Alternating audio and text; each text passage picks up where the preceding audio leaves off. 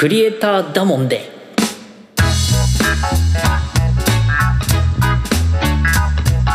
始まりました。このラジオでは全てのクリエイティブな仕事をする人たちに向けてゆるく雑談していく番組です。現役クリエイターの先生方はもちろん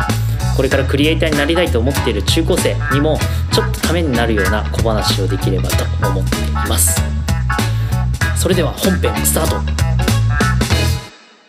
はいどうも、えー、リュウ先生です。どうも音楽家の達也です。はい。ということで、えークリエイターダモンで始まりました、はい、今日もよろしくお願いします。お願いします。で今日の、えー、とテーマなんですけどはい。創作のアイデア。っあていうことで。なるほど。はい。うん。あの創作をやっぱしていくクリエイターとしてしていく中でアイデアっていうものをこうどうやって出していくかっていうところをなんか話していければなと思うんですけどどうどうですか達也さん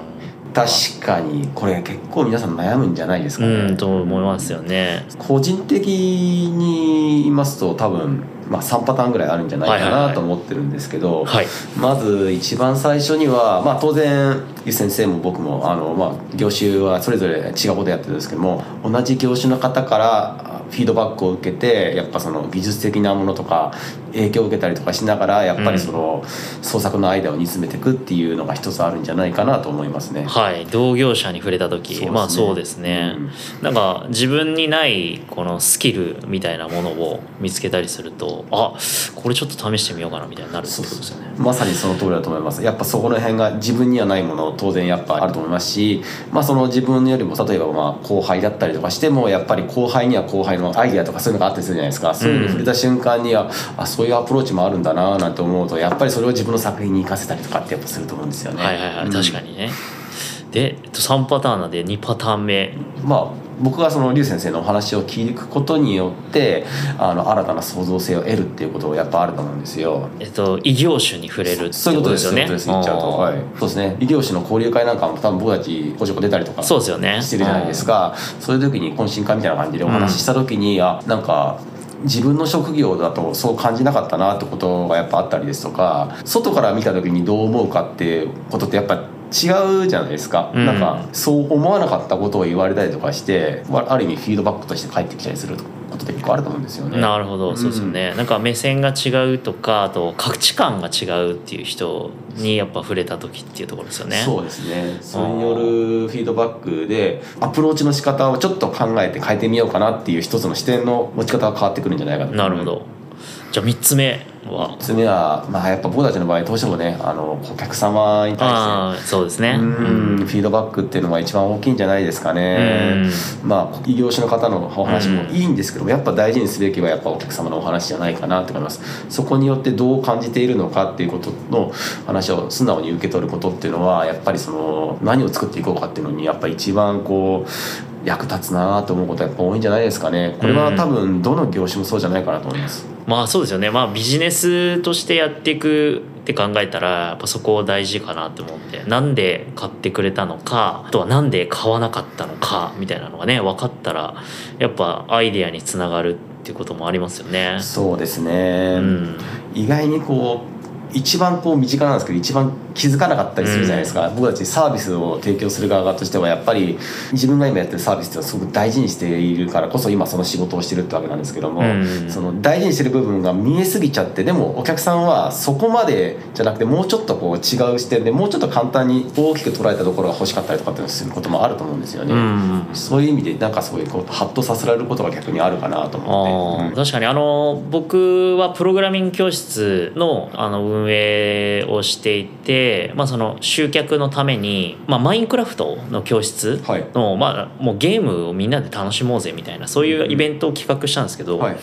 そこに参加してくれたあの、まあ、お子さんのはい。保護者の方に言われたのが、ゲームはすごい好きででもこれをきっかけにプログラミングとかプログラミング教室に興味持ってくれたらいいなとか思って、まあ、ちょっと参加させましたみたいな風に言ってたのであやっぱそういう切り口でも全然いいのかなとかっていう風に思ってそのまあ保護者の方はい。じゃあまあ顧客ってはいことですよね、に気づかされたっていうところはありますよね。ああまあ確かにそうですようん。ね、まあお話をねやっぱ聞いていくっていうのがね大事かなと思うので。その通りだと思います。